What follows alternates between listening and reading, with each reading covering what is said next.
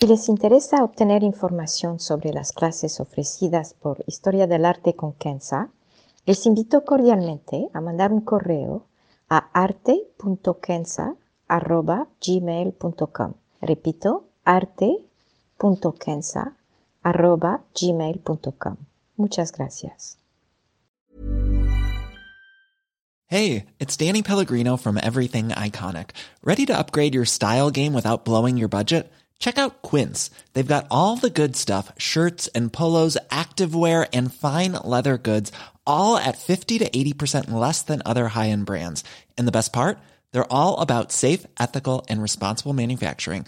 Get that luxury vibe without the luxury price tag. Hit up quince.com slash upgrade for free shipping and 365 day returns on your next order. That's quince.com slash upgrade. Historia del arte con Kenza.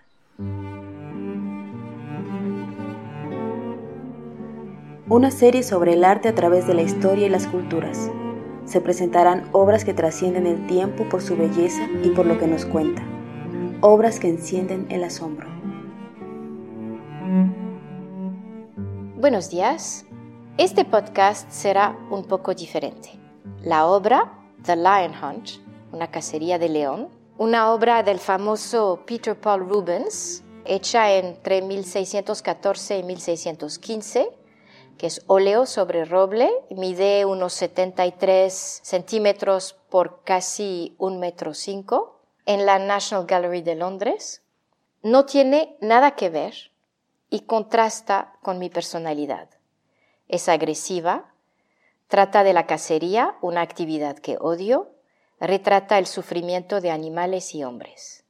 Pero la última vez que estuve en el National Gallery de Londres, hace unos 10 años, me quedé un largo tiempo frente a la obra.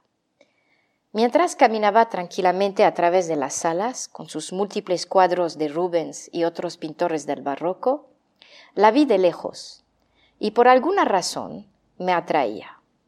Me quedé sin mover, hipnotizada, fascinada.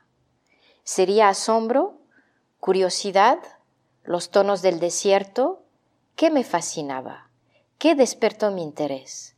¿Cómo una obra tan opuesta a mi personalidad pudo despertar tal interés y concentración? La primera cosa que me atrajo fue la mirada del caballo su ojo mirándome directamente, negro, contrastando con la melena blanca. Una llamada de desesperación, de angustia, en medio del tumulto de la cacería. Quería decirme algo, que él no tenía nada que ver con las acciones de los hombres, que no quería participar en esta cacería, su dolor por las garras del león en su espalda. En la medida en que miraba el cuadro, detalles bellos pero incómodos empezaron a surgir cómo el león se agarraba del caballo. Esto debió doler. La cara asustada del jinete. La otra del cazador arriba a la izquierda, con su lanza que parece apuntada más hacia el caballo que al león. El tumulto, la fuerza, el poder, el ruido, el polvo, el olor a transpiración, a sangre, a violencia. Abajo a la derecha una leona, la amada del león, ya muerta. Un cazador sigue, no obstante, manteniéndola en el suelo con una espada en su boca. Es trágico. Hay cinco cazadores, uno apenas delineado arriba a la derecha y otro muerto abajo del caballo central.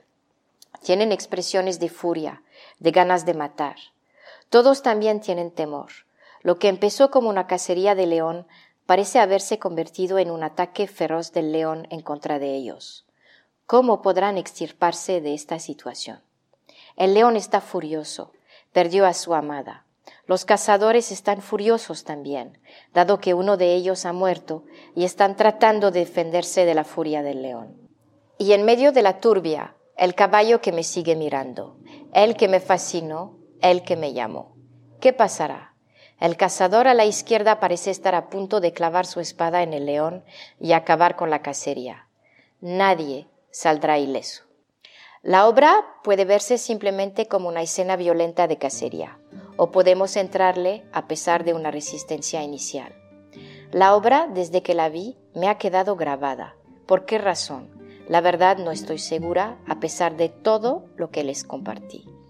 ¿Será la mirada de desesperación del caballo que me llamó? ¿Será por la fuerza palpable de toda la escena? ¿Será por la mezcla de las líneas y formas definidas y no definidas?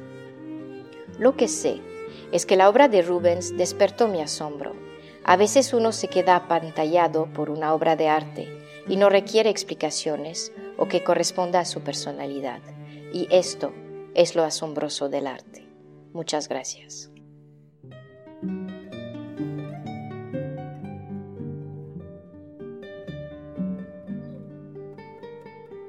Historia del arte con Kenza.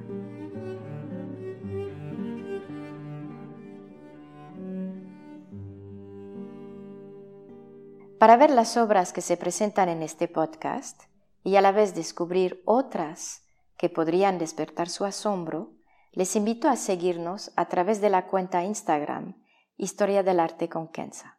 Gracias.